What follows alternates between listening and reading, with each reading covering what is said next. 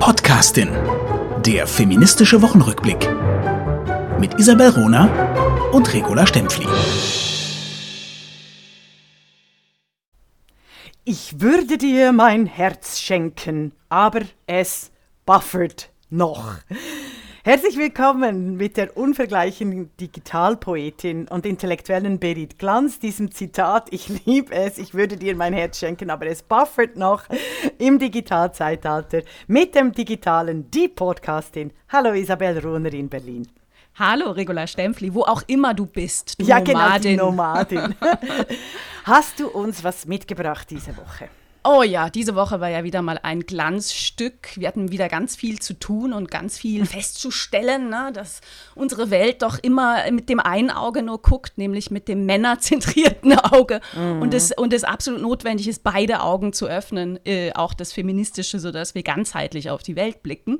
Ähm, ich fange mal an mit dem Auftritt von Armin Laschet, dem Kanzlerkandidaten der CDU. Der war diese Woche nämlich beim Brigitte Live Talk eingeladen. Ne? Brigitte, das große, wichtige, zentrale Frauenmagazin, also ein, ein sehr wichtiger für ihn auch Politauftritt. Und bei diesem Auftritt sagte er ein Zitat, das lese ich jetzt einfach mal vor. Ich habe ja. es transkribiert, ich habe mir die Mühe gemacht und dann lassen wir das einfach mal wirken. Mhm. Zitat Armin Laschet. Mein Ziel wäre es, in der Gesellschaft dazu beizutragen, dass auch ohne so eine gesetzliche Vorgabe, mehr an diese Geschlechtergerechtigkeit gedacht wird. Und das können Sie als Bundeskanzler prägen. Vielleicht sogar noch als Mann eher als als Frau. Armin Laschet im Juli 2021. Es ist unfassbar. Ich äh, habe das nicht gesehen. Oh. Du hast das, du hast das mitverfolgt. Hast du mitgeschrieben? Hast du das extra skriviert? Also, äh, ja, selbstverständlich. Nein, bist, ich, also das müssen wir unbedingt einbringen. Das du, das, das Video geht auch im Netz rum, äh, natürlich auch in, in, unseren, äh, in unserer Kreisen. Bubble äh, ja. bei Twitter. Ich habe das gestern auch geteilt und ich habe äh, dazu ähm, geschrieben, ich denke heute an Schnittlauch, davon wächst er aber nicht. Sehr klug. Genau, also, das wusste ich nicht mehr. Ich habe gedacht, du hast so ein ganz, ganz zynisch geilen, ironischen Spruch dazu gemacht. Ich denke heute an Schnittlauch, aber davon wächst er nicht. Herausragend, hervorragend. Ja, und ja. weißt du, auch dieser, dieser Satz, ich meine, das ist, das ist wirklich ein Politprofi. rhetorisch durch und durch geschult. Mhm. er er auch von seiner, von seiner, er hat übrigens seine PR rechte Hand, die Frau hat ihn vom Luschet zum Laschet gemacht. Nur damit wir das auch mal festhalten. Tanit Koch von ehemals ja, Bild. Ne? Genau. genau. Ähm, ja, aber weißt du, diese, diese, diese Aussage, ähm, er, er, er will, sein Ziel ist, dass mehr an diese Geschlechtergerechtigkeit gedacht wird. Hm. Die, diese Geschlechtergerechtigkeit.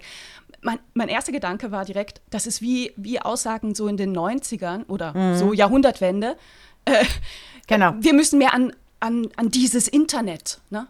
Mhm. Die, dieses Neuland, dieses, dieses mhm. Komische, ne? Dieses, ich habe mal davon gehört, ist bestimmt ganz wichtig. Mhm. Also ist ein, ein, ein Ernst nehmen, ein wirkliches Verstehen der Wichtigkeit, das ist überhaupt nicht gegeben. Äh, Armin Laschet hat ja angekündigt, dass wenn er Bundeskanzler ist, dass sein äh, Kabinett paritätisch ähm, aufgebaut werden soll, zumindest auf Seiten dann eben der, der Union, für die er zuständig ist. Ich habe mich gefragt, was er mit paritätisch meint. Denn er selber kommt ja aus Nordrhein-Westfalen. Gesetzt in seinem Kabinett werden Friedrich Merz sein, ebenfalls aus Nordrhein-Westfalen, wird äh, Jens Spahn sein, ebenfalls aus Nordrhein-Westfalen. Vielleicht meint er paritätisch Nordrhein-Westfalen und Saarland, weißt du? hm. Naja, ja, weißt, du, weißt du, was mich eigentlich am meisten schockiert an der Geschichte? Ich habe es in der Bubble gesehen, aber ich habe sie, diese Bubble, nur mit einem Bruchteil wahrgenommen dessen, was ich zu Annale Annalena Baerbock gesehen habe, nämlich den Zeit-Podcast mit dem Titel Kann Annalena Baerbock noch Kanzlerin werden? Und das zeigt eigentlich die völlig fehlende Relevanz im deutschen Wahlkampf, die völlig fehlende Selbstkritik der deutschen Medienschaffenden, die äh, den Luschet, der zum Laschet wird, völlig außen vor lassen mit solchen geschwurbelten Schwurbel-Idiotensätzen zu einem der wichtigsten politischen Themen unserer Zeit. Das wurde nicht getestet. Es gab keine Schlagzeile im Spiegel. Äh, Laschet versteht überhaupt nichts von der Gleichstellung.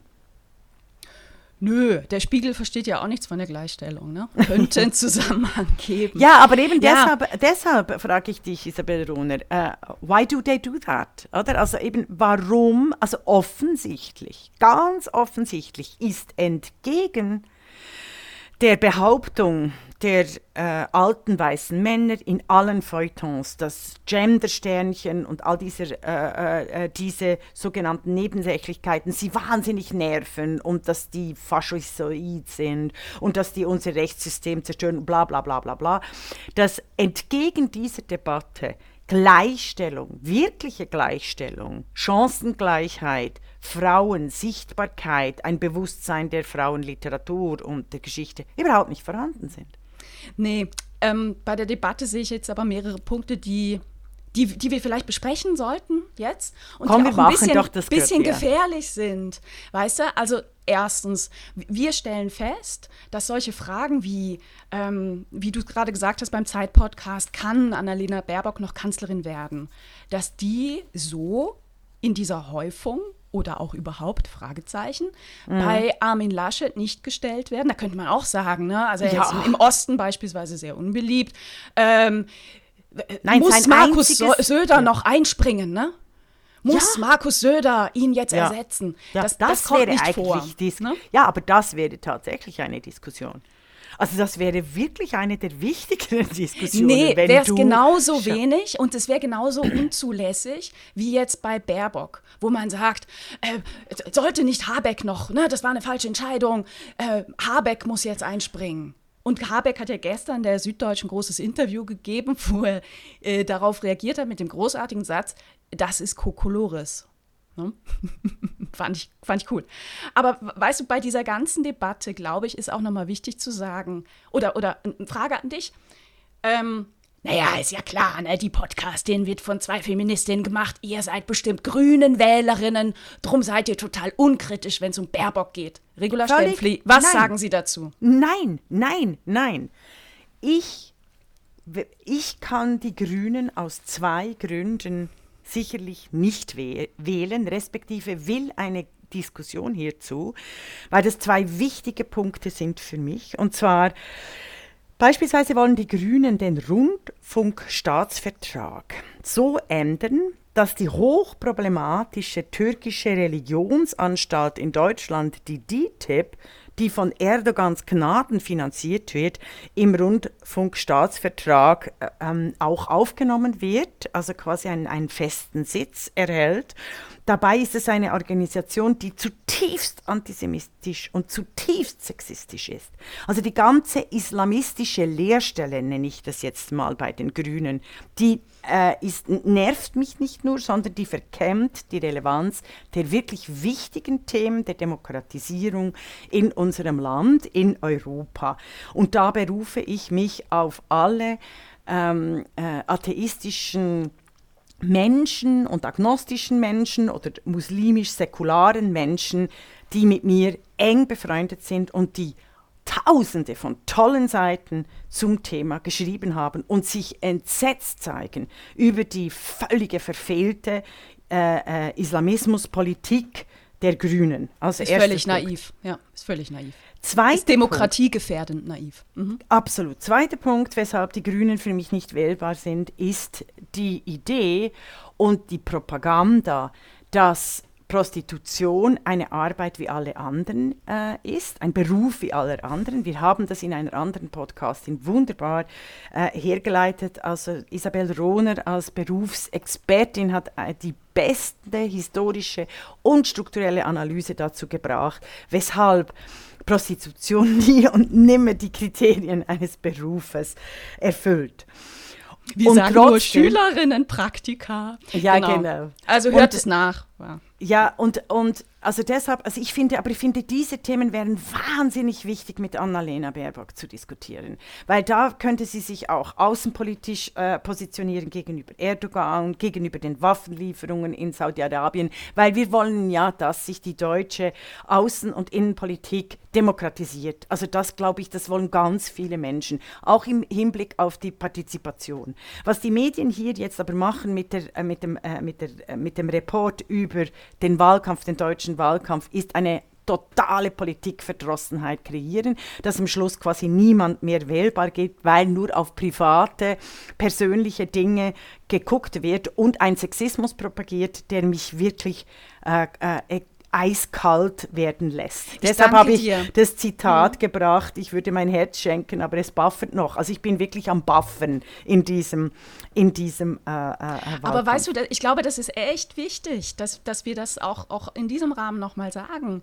Wir beobachten momentan den Wahlkampf so stark, weil äh, wir eine Kanzlerkandidatin haben der Grünen, die tatsächlich mhm. Chancen mhm. hat, Kanzlerin äh, zu werden, neben lauten Männern äh, lauter mhm. Männern, lauten Männern. Nein, so laut sind sie gar nicht. Eigentlich halten mhm. sie sich gerade sehr zurück und gucken, was die Medien, wie die, Frau äh, äh wie die Medien die, die Frau, ja genau, schlachten. Ja. Das ist ganz gut. Ähm, wir würden das machen, das ist völlig parteiunabhängig. Wir würden das machen, wenn sie für die FDP antreten würde, für die CDU antreten würden, für die SPD antreten würden, würden wir darauf achten, mhm. äh, wie die Medien damit umgehen. Und das und hat nichts mit das hat nichts mit politischer Präferenz zu tun und ich weigere mich immer noch, meine überhaupt öffentlich zu machen. Ich finde, das ne, mhm. ne, spielt hier keine Rolle. Ja, also Ronerin, es geht, für mich geht es noch weiter. Für mich geht es tatsächlich um die Demokratisierung und die Partizipation. Ich finde, Demokratie ist eben eine deutsche Affäre. Ist wunderbar, wie es Hedwig Richter äh, beschreibt. Und sie schreibt eben im Buch, wie entscheidend es ist, dass die Menschen, die Bürger und Bürgerinnen, äh, Handelsspielräume erfahren in ihrer ähm, Region, in ihrem täglichen Leben. Und genau das wurde uns ja jetzt anderthalb Jahre genommen. Also wir konnten, wir hatten überhaupt keine Gestaltungsfreiheit mehr. Aus guten Gründen, das wollen mhm. wir jetzt mhm. nicht diskutieren. Mhm. Aber es geht doch darum, dass wenn wir schon in einer der besten politischen Systeme leben, die es auf der Welt gibt, dass wir dieses politische System auch beleben müssen. Und zwar mit wahnsinnig wichtigen thematischen Diskussionen, auch mit Diskussionen über das Personal. Weil ich ja eben sehe, dass es, dass es wirklich manchmal mich sprachlos macht, dass die Linken einigermaßen gute Ideen haben, also jetzt die Grünen punkto Islamismus und äh, ähm, sogenannte Sexarbeit. Ähm, aber sie, grundsätzlich haben sie die besseren Ideen, Ökologie, Klimawandel, äh, Anreize schaffen, damit äh, die, die Welt eben demokratisiert wird, ökologisch umgestaltet und nicht die Reichen reicher und die, und die große Masse total verarmt und arbeitslos wird, haben grundsätzlich die besseren Ideen. Aber das Perso beim Personal hapert es unerträglich. Und das wären äh, Themen, währenddem die Rechten schreckliche Ideen haben, aber ab und an äh, äh, Personal stemmen, das doch sehr Eindruck macht. Ich sage nur Ursula von der Leyen. Verstehst du, was ich meine? Also für mich geht es eben auch nicht nur um die politisch links-rechts, sondern mir, für, für, mich geht es tatsächlich um die Demokratie quasi noch zu retten und diesen Wahlkampf als entscheidend wichtigen Wahlkampf darzulegen. Ja, und es kommt noch etwas dazu. Also ich würde mir wirklich wünschen, dass, dass äh, Journalistinnen und Journalisten diese Themen auch aufgreifen. Und die und Politiker und Politikerinnen auch, natürlich. Die machen das ja auch nicht. Entschuldigung, ich habe dich unterbrochen. Nee, die, die machen das auch nicht und die machen das natürlich auch Strategie nicht. Ne? Bloß nicht anecken, bloß keine Fehler machen, äh, bloß Schwurbel, Schwurbel, bla bla bla. Ne? Das ist schon so. Aber gerade so die, die Themen Islamismus, Prostitution, wie sind denn da die Positionen der Menschen, die da antreten? Armut, und warum? Frauenarmut. Frauenarmut ja. ist das Riesenthema in Deutschland. Überhaupt Armut.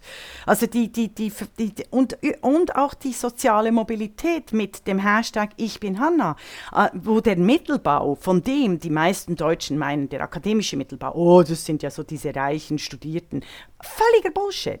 Diese äh, ständigen ähm, Angst um, um wie das eigene Leben finanzieren ist schrecklich in, für die wissenschaftliche Forschung, ist absolut der Horror. Deshalb habe ich mich auch dort äh, zurückgezogen, habe jetzt das Glück, dass ich eben berufen wurde. Aber ähm, ich sage immer, Professorin musst du dir leisten können. Das können sich nur ganz reiche Menschen leisten überhaupt, sich äh, für Professuren zu bewerben, überhaupt so weit zu kommen, um sich um eine Professur zu kümmern.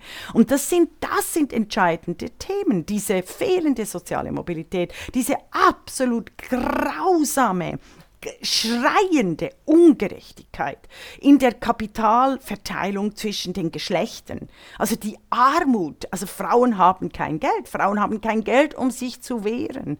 Das sind alles Themen und die stehen alle außen vor. Und natürlich der Klimawandel, der Klimawandel, der genau gleich auch die soziale Mobilität mit einer ökologischen Transformation verbinden könnte. Sorry, wir haben seit 20 Jahren herausragende Werke, wie das passieren sollte. Ich sage nur Maya Göppel.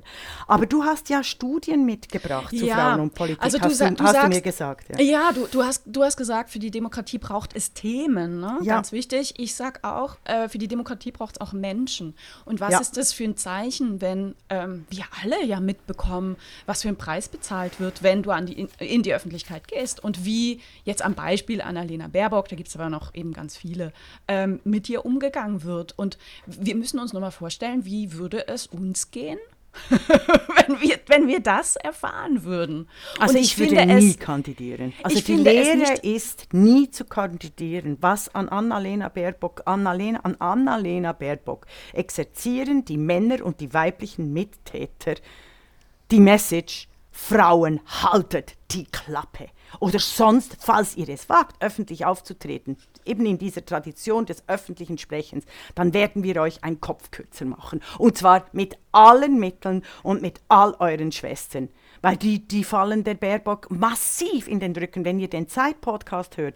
Also die Frau, äh, die dort, glücklicherweise vergesse ich immer die Namen, weil ich Soll ich Ihnen so sagen? Hast du, äh, hast, du, hast du die Namen aufgeschrieben des Zeit-Podcasts? Okay, Jana, Jana Hensel war die Expertin. Jana Hensel, wie sie Annalena Baerbock abwertet. Nichts passt ihr Outfit. Äh, Jana Hensel, die ständig sagt, wie, wie, wie, um wie viel kompetenter der Mann gewesen wäre, ist wirklich erschütternd. Also das ist so ein, ein, ein Frau, eine, eine Frauenabwertungsspirale, die in diesem Podcast von Jana Hensel betrieben wird, die mich bis ins Mark erschüttert hat. Aber, Aber weißt du, beim, beim Zeit Podcast am Anfang. Mhm. Äh, jetzt mache ich leider einen, einen, großen Fehler, das tut mir leid. Äh, ähm, äh, der Zeit-Podcast wird von zwei Männern gemacht. Mhm. Und diese Namen fallen mir jetzt gerade nicht ein. Das äh, ist natürlich ein strukturelles Ungleichgewicht. Ähm, die beginnen den Podcast, indem sie darüber sprechen, ob, ähm, ähm ob, ob, ob diese Skandale wirklich wirklich Skandale sind. Ne? Also wie wichtig die sind. Also sie mhm. versuchen das zu reflektieren. Ich habe mich gefragt, also ich, ich gehe, ich versuche wirklich davon auszugehen, in vielen Punkten und Fällen, dass Menschen erstmal ähm, aus, aus guten Gründen handeln. Ist mhm. nicht immer der Fall, ist mir auch klar. Ne? Ja, ja, auch aber das ich Böse glaube, wird, immer, wird immer mit guten Gründen legitimiert. Aber ich, ich glaube, dass die zwei ähm, das wirklich versucht haben zu reflektieren gehen wir jetzt mit ihr anders um als mit den Männern. Und ich glaube, da, dadurch, dass es diese Situation nie gab, eine Kanzlerkandidatin, die tatsächlich aussichtsreiche Chancen hat und nicht wie Angela Merkel. Ähm, genau. Einem in, bestimmten in einem, Image entspricht. Ja. ja. aber auch, also weißt du, die, die erste Kandidatur von Angela Merkel, die kam oh, Holter die Pop und die war verkürzt. Ne? Mhm. Das ist was, das ist, das war eine andere Situation. Ähm, ich, ich glaube, dass uns die Sprache fehlt und ich glaube, dass auch in vielen Punkten uns das Handwerk fehlt, mit Männern und Frauen wirklich gleich umzugehen. Und im Journalismus wird das noch, äh, ist, ist einfach die Folge davon viel, viel heftiger und, und also im wahrsten Sinne folgenreicher, ne? ähm, weil das die, die Quelle der Informationen ist. Das heißt, mhm. da werden Mechanismen, die wir alle gelernt haben. Wir haben alle gelernt, so zu denken und Frauen anders zu bewerten. Anders ja, und Frauen abzuwerten. Die, die, die Männer als Norm zu setzen. Das, ja, das ist in uns allen drin. Ne? Mhm. Und Frauen als also, Konkurrenz zu sehen. Ich, ich glaube, ja, es ist ein Dilemma. Sagen? Weißt du, wie es, wenn es, wie es einfacher wäre, wenn alle Parteien Kanzlerkandidatinnen gesetzt hätten? Dann hätten wir einen ganz anderen Diskurs. Das Problem ist immer dieses Queen Bee Syndrom, dass entweder hast du dann die Königsbiene, die äh, du tatsächlich für den Stamm, also für die Weiterverfolgung brauchst und nährst, oder, oder du bringst sie eben um.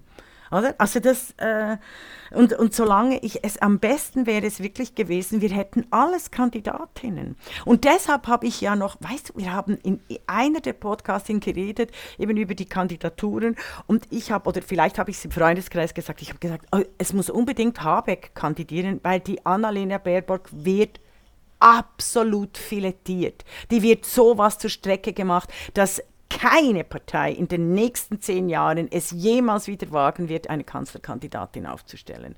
Und alle haben mir ins Gesicht äh, geschrien, ob ich wahnsinnig sei, dass ich doch das als Fem ich mag das übrigens sehr. Als Feministin dürfe ich das nicht sagen. Äh, Leute, oh. bitte sagt mir diesen Satz nie, sonst sehe ich zwischendurch mit meiner ganzen physischen temperamentvollen Art rot und da wollt ihr nicht in meiner Nähe sein. oder? Also außer ich kann dann schnell aufs Rad mich schwingen und, und rennen gehen oder habe meinen Boxsack in meiner Wohnung, wo ich draufschlagen kann. Ich kann es nicht mehr ausstehen und hören. Aber deshalb, ja, es ist wahnsinnig. Ähm, um, ähm, darf ich noch schnell na, was, was hier, natürlich. es begann mit der Kampagne, nämlich hm. gegen Baerbock, mit, mit den Inseraten äh, von äh, Baerbock als Moses. Und das wurde im Zeit-Podcast überhaupt nicht erwähnt. Wenn ihr euch erinnert, diese völlig fehlgeleitete Kampagne, einer kleinen Abteilung der, äh, des Arbeitgeberverbandes, die übrigens in allen nee. Zeitungen gedruckt wurde. nicht Arbeitgeberverband, ne? Elektroindustrie. Ah, äh, Elektroindustrie, Entschuldigung. Also es war die Elektroindustrie. Es gab einfach dieses Inserat mit Baerbock als Moses, diese äh, zehn Verbote. Das war eine völlig fehlgeleitete Aktion. Da haben sich eigentlich die Beteiligten früher oder später auch ähm, entschuldigt. Aber das war quasi der Anpfiff.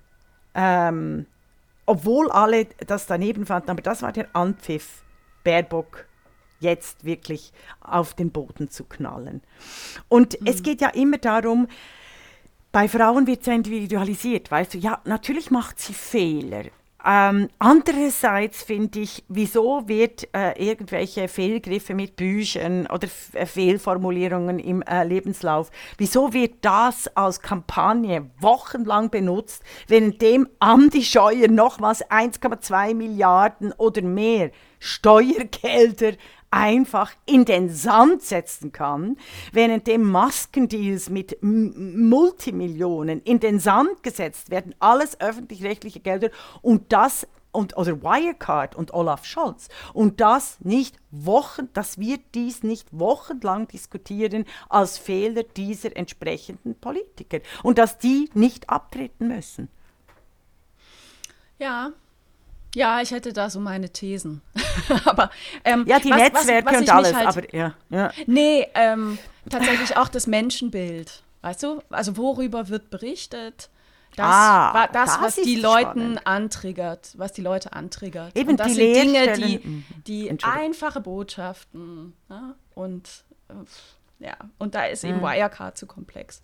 Und ich finde es falsch. Also ich, ich finde... Ähm, no, es also ist antidemokratisch, es ist nicht nur falsch. Es ist total antidemokratisch. Es ist auch antiaufklärerisch, ne? Es ist antiaufklärerisch, antidemokratisch. Es entspricht nicht den... den, den uh, to enable us to, to be democratic, wie sagt man uns? Uns in den Zustand zu versetzen, dass wir tatsächlich aufgeklärt, informiert wählen können. Weil ganz Und, viele werden hm. nicht wählen gehen. Also Markus Lanz hat erst kürzlich eine junge äh, äh, politisch aktive Frau eingeladen, die äh, explizit sagt, ich werde sicher nicht wählen, weil ich keine wirkliche Wahl habe. Aber dies sagt sie, weil sie eben in einer Situation, in einer politischen Situation sich sieht, in der sie keine Informationen und keine Gestaltungsoptionen kriegt von den Parteien.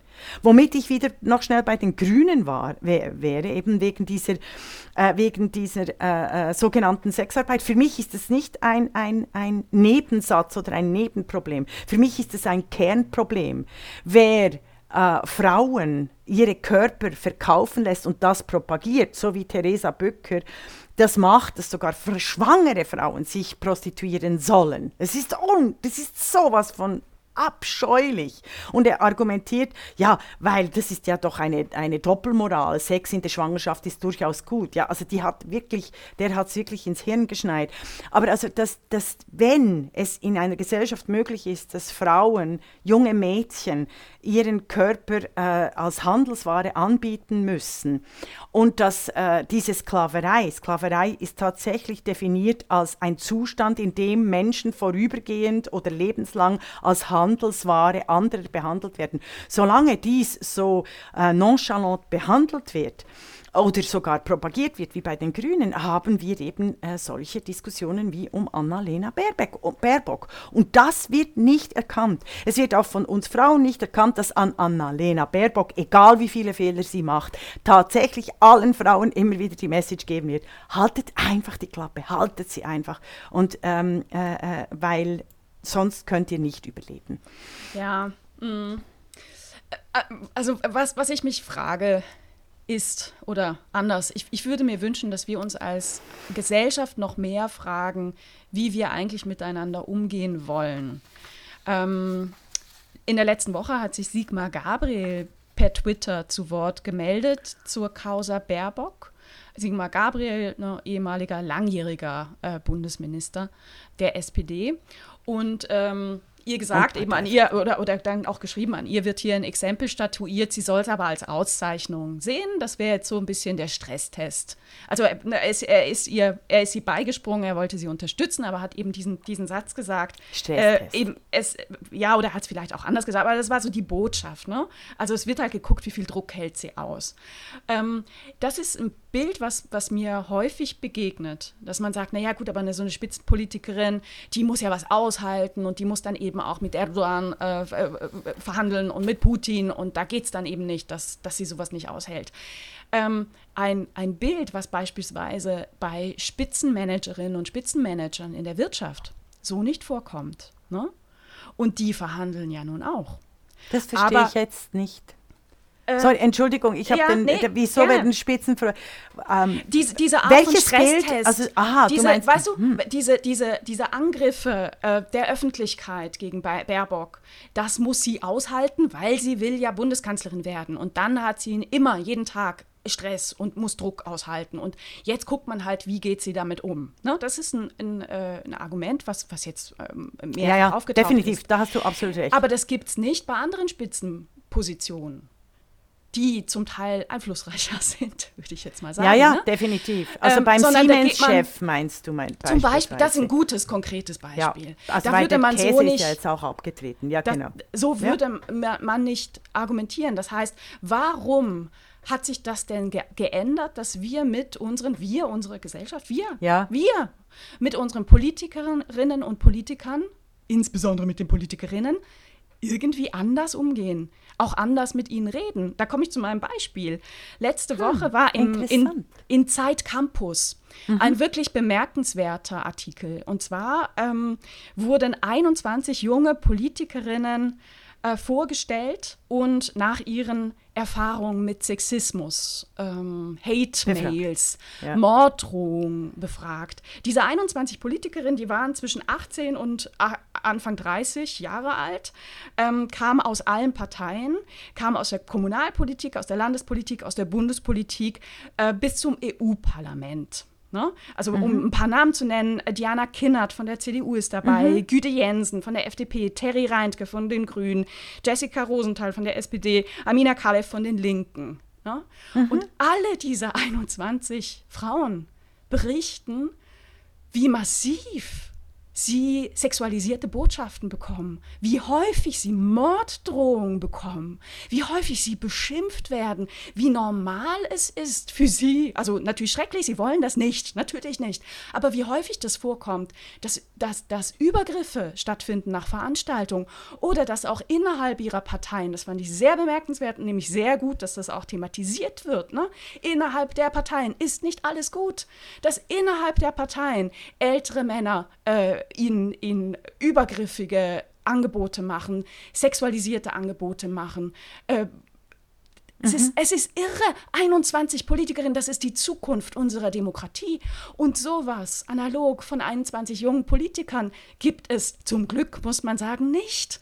Aber hier erleben Frauen, die sich für unsere Demokratie engagieren wollen, etwas, was sie zerstören kann. Ne? Mhm. Und, und ehrlich, jeder Mensch kann das doch verstehen, wenn so, wenn, wenn so eine engagierte junge Frau, wenn sie Morddrohungen bekommt, sagt, ey, wisst ihr was, ich setze mich abends auch lieber vor, vor Netflix und gucke eine Serie. Mhm. Ich brauche das hier nicht. Mhm. Und das, das ist so gefährlich. Und ich frage mich, wie, wie ist das entstanden? Jetzt weiß man, ne, wenn man ähm, Politikerinnen aus dem 20. Jahrhundert befragt, die haben das auch erlebt auch die haben Zuschriften bekommen. Ne? Auch damals gab es Sexismus und es gab äh, Hate-Mails, sagt man heute, ne? Hass, Hass-Mails. Mhm. Die haben es damals nicht öffentlich gemacht, ne? weil es überhaupt keine gesellschaftliche Sensibilisierung dafür gab. Und viele der, ähm, ich nenne mal, der älteren Generation sagen, wir sind froh, dass die jungen Frauen das heute öffentlich machen können. Aber wo sind wir denn gelandet? Irgendwer schreibt diese Botschaften und das ist nicht nur eine Person oder zwei. Weißt du? Mhm. Also, äh, äh, es gibt ja die, die Studien über äh, sexuelle Gewalt, die sagt, jede dritte Frau in Deutschland und in der Schweiz genauso, äh, Österreich wird es genauso sein, jede dritte Frau erlebt in ihrem Leben sexuelle oder physische Gewalt. In Partnerschaften ist es jede vierte. Da kannst du abzählen. Aber es sind ja nicht nur die Frauen, die betroffen sind. Die Gewalt wird ja von jemandem ausgeübt. Das heißt, wir alle kennen Frauen, die Gewalt erfahren. Wir alle kennen die. Und wir alle kennen, also ich meine, ich habe natürlich auch schon Dickpics zugeschickt bekommen. Ich kenne keine mhm. Frau, die das nicht hat. Aber ist denn die Schlussfolgerung nicht die richtige? Wir alle kennen auch Männer, die Dickpics verschicken und diese Hassmails versenden. Aber wir tun es nicht aktiv. Wir stellen uns nämlich die Frage gar nicht. Ah, also ich stelle mir die Frage schon. Ja? Also das ist, äh, das ist, also doch, das ist, das ist ganz, ganz entscheidend. Ich denke, da, da ist eben auch, auch die Arbeit mit mit Männern enorm wichtig. Also ich spreche das immer an. Zum Beispiel an der Uni mit meinen Kollegen. Das war, ich weiß nicht, ob ich das schon mal erwähnt habe, ich fand das aber extrem spannend und habe dort wirklich was bewegt in den Männern. Und zwar einen totalen Schock. Ähm, die Männer und ich, wir sind im selben Alter, also im besten Alter, und die Studierenden verlieben sich in uns. Das ist aber kein Verlieben des Begehrens nach Sex oder körperlicher Annäherung, sondern sie finden uns, wenn wir unseren Job richtig machen, das Denken zu vermitteln, mhm. das Denken als wirklich Welt ah, energetisch zu betreiben, oder? Also ich denke mit Haut und Haaren, dann verlieben sie sich genau in diese Art, der sich die Welt ähm, die Welt erarbeiten, vorstellen, mitdenken können, sich Welten vorstellen, sei es als Historikerin auch alt, alte Welten, ganz anders zu erzählen. Oder? Also das ist großartig. Und da ist immer auch eine Liebe, quasi ein, ein Begehren damit. Es geht, die Menschen, die Menschen sind ja sehr begehrend im Sinne von, äh, sie machen das Begehren dann zu einer Brücke zwischen dem, äh, den, den Ideen, die sie im Kopf haben und der Wirklichkeit, die sie vorfinden. Oder das ja. ist etwas wahnsinnig Schönes. Mhm. Und ich, äh, wir haben über das geredet, also im, im Zusammenhang auch mit, mit Lehrstoffen vermitteln. Und dann haben mich eben äh, die Kollegen gefragt, ja, wie machst du denn das, wenn sich diese jungen äh, Studentinnen und Studenten in dich verlieben, so schöne und die sind so gescheit und wirklich toll. Mhm. Und da sage ich, Leute, ihr seid wahnsinnig. Ich weiß, in was sie sich verlieben, genauso wie ich mich in die, diese jungen, tollen Menschen verliebe. Nämlich, ich liebe diese Energie, diese Brücke, ja, ja. aber sicher nicht sicher nicht den Körper. Es würde mir nie und nimmer im, im Traume einfallen, ähm, äh, irgendwelche körperlichen äh, Szenarien mit meinen Studierenden mir vorzustellen. Das ist einfach, das wäre wie mit meinen Kindern schlafen oder meinem Vater. Also ihr seid einfach völlig, ihr seid völlig irrsinnig zu meinen, dass dieses Begehren nach Wissen und diese Freude, äh, dieses, diese Annäherung, die Studierende, also die in, in solchen Verhältnissen zustande kommen, irgendetwas mit eurer sexuellen Attraktion zu tun hat. Und da habe ich einfach gemerkt, Männer haben tatsächlich das Gefühl, sie seien ein Geschenk für Frauen in ihrer Körperlichkeit und in ihrer Sexualität. Tatsächlich. Sie meinen immer, also äh, habe ich das schon letztes Mal erzählt? Nee, hast also du nicht. Eine hast Freund, Ja, weil eine Freundin von mir, die ist, äh, ist gerade 60 geworden. Entschuldigung, wenn ich lache, es ist eigentlich tragisch, aber die, die war lange befreundet mit einem äh, äh, Ehepaar, gleich halt wirklich eng befreundet. Die Frau mhm. ist äh, leider gestorben äh, und nach sechs Wochen kommt der Typ und sagt so, ähm, jetzt werden wir zwei doch ein Paar. Als hätte oh. sie, als hätte sie die ganze Freundschaft übergewartet, äh, ähm, äh, dass äh, die, diese wunderbare Freundin stirbt und er dann von ihrer Türe steht. Ich bin, ich, also sie war fassungslos, ich war fassungslos. Das ist unglaublich. Aber ich meine so diesen Mechanismus und dieses, diese fehlende, völlig fehlende Selbstkritik von Seiten der Männer, mal daran zu denken, dass sie nur dann ein Geschenk für die Menschheit und vor allem für Frauen sind, wenn sie sich wie tolle Menschen benehmen, wenn sie schön sind. Und zwar nicht, das muss nicht den Maßstäben und dem, dem Mehrheitsgeschmack entsprechen, aber wenn sie diesen Charme, dieses Lachen, wenn sie sich tatsächlich für die äh, Frauen interessieren, dann verlieben sich Frauen in Männer, aber nicht einfach nur, weil sie eben ein Dickpick, äh, äh, einen Dick haben und das Gefühl haben, sie sind ein Geschenk für die Menschheit. Im Gegenteil, sie sind eine Last. Das ist krass. Ich, ich frage mich, äh, wo ist der Schritt? Wo, wo, wo passiert dieser? Wo wird der Schalter umgelegt? Wo aus kleinen, süßen Jungs, Babys, Kleinkindern, Kindern Männer werden, die ihre Schwänze fotografieren und die fremden Frauen schicken, weil sie denken, dann ruft sie mich an. Ja, das ist wo, die wo, Wann passiert das? das? Also das, natürlich, also da kommen alle Psychologen, Psychologinnen und Genetiker und Genetikerinnen, bla bla bla. Diese Diskussion will ich hier nicht führen, sondern ich will die Diskussion führen, dass die Pornografisierung des Alltags durch die Medien und die Codes eben äh, äh, zugenommen hat, respektive der Fehler liegt im System. Seit 20 Jahren, ihr dürft nie vergessen, seit 20 Jahren, also mit der Digitalisierung wurde Frauenhass kodiert. Ihr dürft nie vergessen, dass Facebook äh, dieses, ähm, äh, dieses Beziehungsnetzwerk mit einem Tool operiert, das entwickelt wurde, um Frauen mit Nutzvieh zu vergleichen und zu raten. Es geht um die Bewertung und es geht darum, dass Menschen radikal soziale Wesen sind und wir einander abgucken.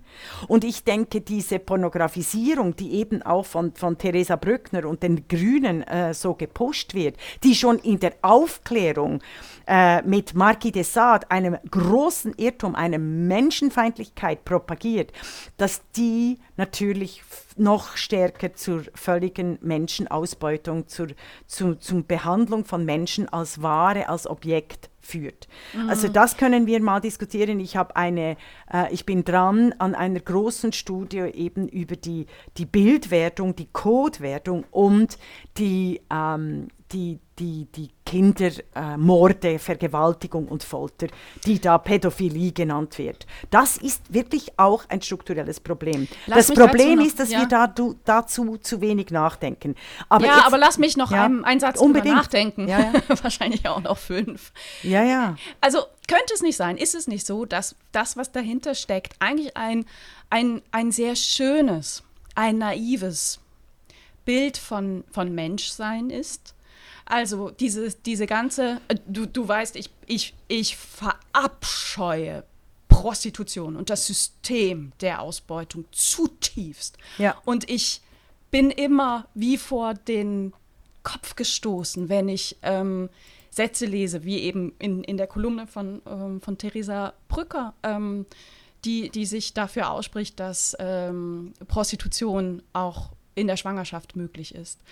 Ähm, ich glaube, was dahinter steckt, ist die Vorstellung, dass wir alle völlig frei sind und die Frauen alles selber entscheiden und sich äh, fröhlich, fröhlich prostituieren, ne? weil sie ja aufgeklärte Menschen sind, das auch nicht unter Geldnot machen müssen. Ne? Also es ist diese ganz, ganz ähm, es ist kontextlos, ja. Natürlich, eben, ja, es ist kontextlos. Kontextlos und differenzierungslos. Denn so ist völlig. die Welt nicht. So ist sie eben nicht. Ich ja, musste nein. auch dran denken, das ist jetzt ein ganz anderes Beispiel. Ähm, du hast ähm, die, die Twitter-Gemeinschaft aufmerksam gemacht auf einen Artikel einer Historikerin, einer jungen Historikerin, über ähm, 50 Jahre Frauenstimmrecht ja. und was 1971 passiert ist. Und ich habe diesen Artikel gelesen und ich Eine Politologin, ein die schreibt die Dissertation dazu, Entschuldigung. Ich, ich und sie heißt Zoe Kergomart. Da habe ich jetzt den, den äh, Namen genommen, ja. Ich wollte sie jetzt schützen und den Namen nicht sagen. Aha. Ich gesagt, aber ist es okay. das wollte also, vorher mit Jana Hensel auch. okay, gut. Es tut uns leid. Wir, wir glauben an die Entwicklung, auch mhm. an eure. Also, ähm, in diesem Artikel ähm, wurde geschildert, wie so im, im Vorfeld ähm, der, der Entscheidung der zweiten Volksabstimmung 1971, in dem die Männer eben nochmal darüber abstimmen sollten, ob auch ihre Mütter, Schwestern, Töchter endlich ein Stimmrecht bekommen sollten in der Schweiz und was dann schließlich angenommen wurde, wie das kommuniziert wurde. Und mhm. eine ihrer Thesen war, auf, in, mit einer sehr, sehr wissenschaftlichen Sprache produziert, mhm. dass 1971 die Chance verpasst worden sei, ein anderes Frauenbild zu propagieren. Ne? Also die, die, die, eine andere Frauenrolle na, hm. die Chance sei verpasst worden. Das hm. war die hm. Aussage, an, die, an der ich mich total gestoßen habe, weil mhm, nicht gefragt wird, die Chance wurde verpasst. Von wem denn? Ja. Wie waren denn überhaupt die realistischen Chancen? War das überhaupt gewollt? Von wem? Warum ist das nicht passiert? Also der Kontext, das Patriarchat. Genau. Na, es kam einfach nicht vor. Es war wie, ja, da wurde halt Eis verkauft und da wurde halt versäumt, auch Schokoladeneis zu verkaufen. Nein. Ja. Ne? Ja, ja. Es, die, ganze, die ganzen Wortwahl, die ganze Wortwahl um und übers Frauenstimmrecht ist abstoßend. Also nicht nur in dem Artikel, da möchte ich äh, Zoe Kelgomat in Schutz nehmen, sondern auch in der Pressemitteilung des äh, Nationalmuseums der Schweiz. Da wird immer von äh, die Frauen holten auf, Frauenstimmrecht und Gleichstellungsartikel war steinig und heiß umstritten. Sorry, das sind einfach völlige Fehl.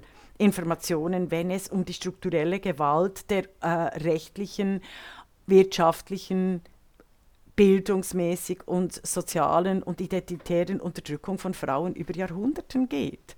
Oder also diese ganze Sprache, die benutzt wird. Und ich habe mich auch, ich, ich störe mich überhaupt an den jungen Frauen, die jetzt Dissertationen machen, an Politologinnen äh, und dann so, oder äh, SRF hat einen alten Werbefilm der Turnerinnen gezeigt, also ganz wirklich schön und äh, aber daraus ein totales Lächerlichmachung der damaligen Frauen daraus gemacht, oder? Also wie, hahaha, seht mal, wie doof diese Turnerinnen waren, welche Kleider sie trugen, äh, wie sexistisch sie selber waren, weil sie noch völlig dem äh, damaligen Frauenbild entsprachen.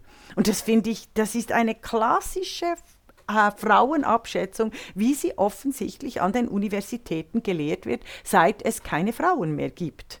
Theoretisch. Verstehst du, was ich meine? Mm, mm, also, und das mm. hat mich wahnsinnig, also mich hat das wahnsinnig äh, gestört, weil in ganzen, die, diese neuen Publikationen machen, machen die Frauen unglaublich lächerlich.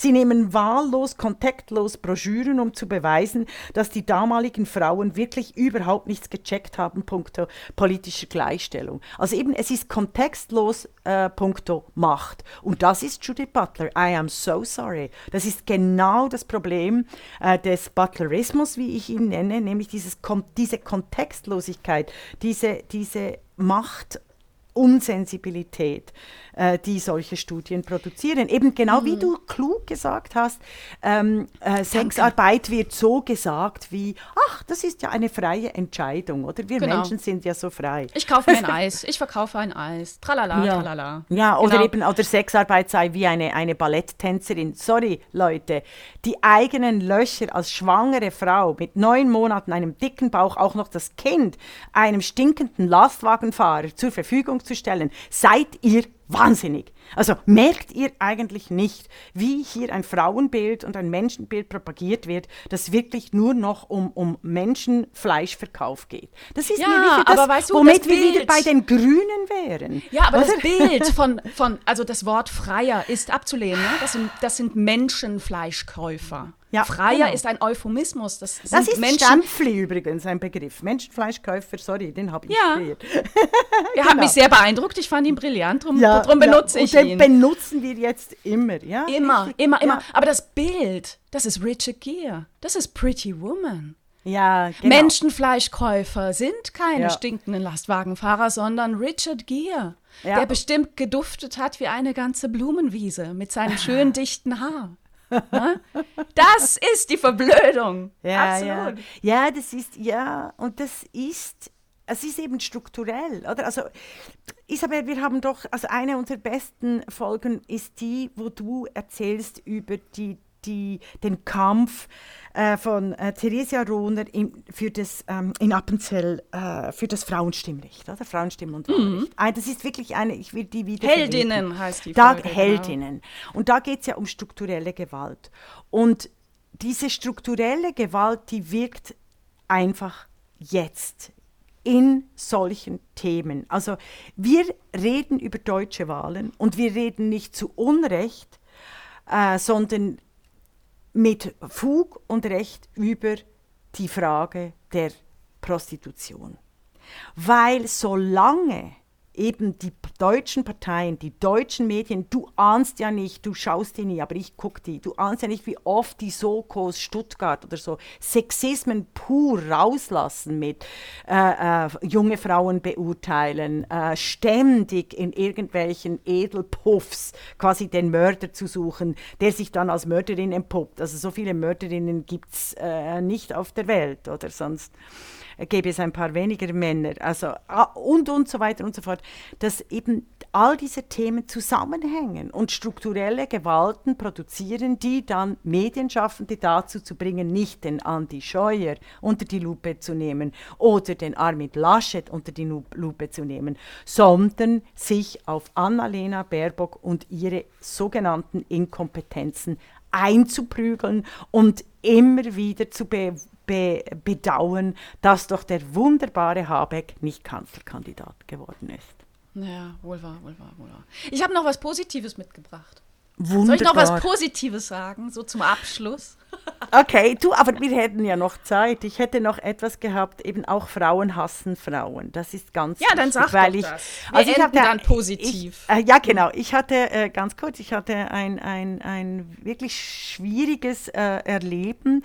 Ich war mal als Nummer zwei in einer großen Produktion dabei. Also nicht als Nummer eins, sondern als quasi einer meiner Liebhaber als Nummer zwei. Oder? Also konnte mir da äh, zwei schöne Tage machen. Am Schluss der Produktion. Was heißt einer meiner Liebhaber? Das verstehe Ja. ich nicht. Sorry, du, du warst dein eigener Liebhaber oder Nein, dein Liebhaber war Nummer ein, eins. ich habe mehrere Partner, deshalb wollte ich nicht einen Partner sagen. Ich bin einfach mal als Nummer zwei mit meinem Partner, mit einem meiner Partnerinnen, bin ich an eine Produktion. Du musst doch nicht, es geht nicht um mich. Nein, ich wollte es nur verstehen. Äh, äh, äh, sprich okay. weiter. Also, das Verständnis gibt- kommt dann. Okay. Nein, es gibt Polyamorie, vielleicht hast du davon schon gehört. Und da, können, da kannst du mit mehreren Menschen liiert sein. Und in dieser Funktion als quasi Partnerin äh, gehst du manchmal an Events. Okay? Ist jetzt Ach alles so, klar? okay. Ja. Oh Nee, Gott, aber ich ist- glaube, ist ich gut. erzähl- Ich erzähle nicht mehr weiter. Du redest dich über, um Kopf und Kragen. Nein, Ja, das wird gerade sehr interessant. Nein, Nein. komm.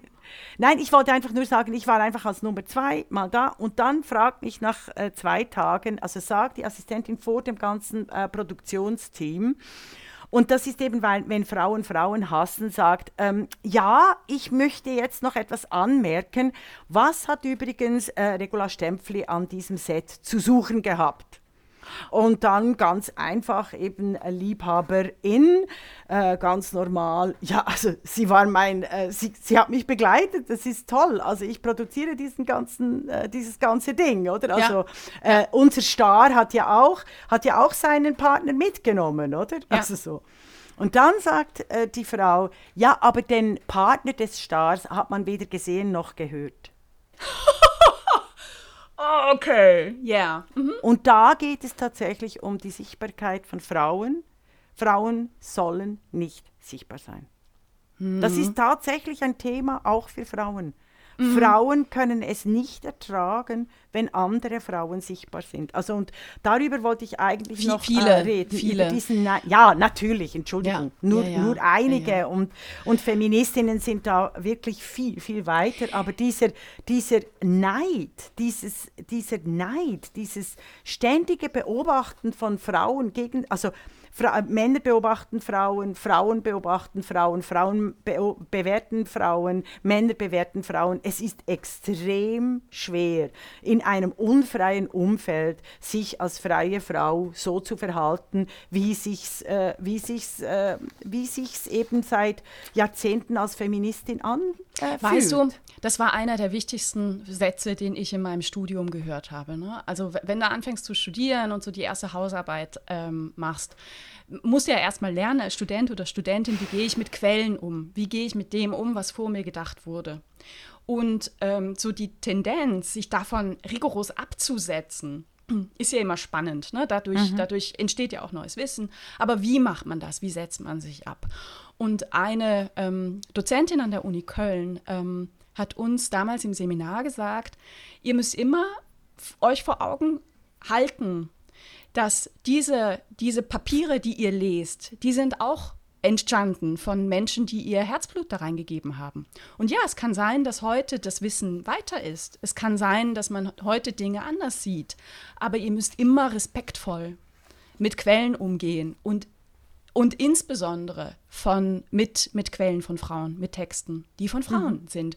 Und ihr müsst auch immer das Bahnbrechende, was da drin ist, und es ist in vielen Texten was Bahnbrechendes drin, hervorheben und auch loben. Ihr könnt euch dann absetzen, aber ihr müsst das, was gut ist, immer auch hervorheben. Und ehrlich, ich denke so oft an diesen Satz und man lässt und es lässt, er lässt sich übertragen auf alle Kontexte. Definitiv, Dieses du Respekt, machst- es bedeutet auch, aber Frauen weniger sichtbar zu Schlagzeilen. machen. Ja, aber du machst weniger Schlagzeilen dadurch. Ja, ja, aber da sind wir dann eben auch bei jetzt gerade neu erschienenen Büchern, die, die ähm, äh, so tun, als würden sie den Feminismus neu erfinden und mit keinem Wort, mit keinem Wort die Wurzeln benennen, die Ja. Vordenkerinnen benennen, die Riesinnen benennen, auf deren Schultern sie stehen, ohne den Riesinnen auch nur mal zu danken oder ihnen auf die Ja. Schulter zu klopfen. ne? Ja, ja. Das So. ist äh, ja, wunderbar. Jetzt, was Mal dir, mal Positives. dir. Äh, was Positives. Mein Roman Gretchens Rache wurde in der großen WDR-Büchersendung Bücher auf WDR 5 besprochen und Yeah. hochgelobt. Und ich freue mich so tierisch, denn ihr könnt euch nicht vorstellen, es ist so schwer, Bücher in die großen Medien, die großen Medien zu bringen. Also Bücher Und- von Frauen vor allem auch. Also, Ja, es ist genau. grundsätzlich schwer, aber Bücher von Frauen ist, oh, ist fast unmöglich. ist ja. unfassbar schwer. Und ähm, äh, die Rezension von WDR 5 ist so wunderbar, dass ich Es mich natürlich wundere, ne, dass Ja. äh, die ganzen anderen Medienkanäle noch nicht draufgesprungen sind. Denn wenn es ein Buch von einem Mann war, wär, wäre, würden sie jetzt auch Rezensionen schreiben, Klammer zu. Aber ist egal, ich bleibe jetzt positiv. Ich will zum Schluss einmal daraus dis, äh, äh, zitieren, weil ich mich wirklich wahnsinnig darüber gefreut habe und mich sehr, sehr verstanden fühle in dem, was ich mit meinen Büchern will. Wunderbar. Also. Und ich möchte nur beifügen, Ja. eben ich finde deine Trilogie, deine Krimi-Trilogie, und das nicht, weil du meine Podcast-Partnerin bist, sondern weil ich eine absolut Krimi-Fan bin. Ich finde deine Krimi-Trilogie herausragend, spannend und wahnsinnig lustig. Und Gretchens Rache, sage ich immer, ist die beste Antwort auf Goethes Faust. Ist fantastisch. Also ihr müsst es kaufen, unbedingt. So, und jetzt sag, was die, der WDR dazu gemeint hat. Ich zitiere daraus. Hier trifft die spitze feministische Feder mitten in den patriarchalen Speck. Das ist für die Feder vermutlich nicht so schön, aber insgesamt ist es sehr, sehr, sehr komisch. Und dann kommt eine, eine, ganz lange, wunderbare Rezension, wo es auch ein bisschen um den Inhalt geht. Und die Rezension von Maria Backer vom WDR endet mit, dass das beim Lesen zu bester Unterhaltung führt, ist dem Talent der Autorin Isabel Rohner zuzuschreiben. Schön, dass auch Gretchen so noch zu ihrem Titelrecht kommt, ne, Goethes Faust. Mhm.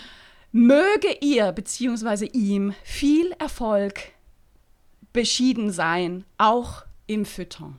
Also vielen, vielen herzlichen Dank, WDR. Und äh, ehrlich, ich, ich hoffe, ich hoffe, ihr habt recht. Bis nächste Woche. Das war die Podcastin, der feministische Wochenrückblick mit Isabel Rona und Regula Stempfli.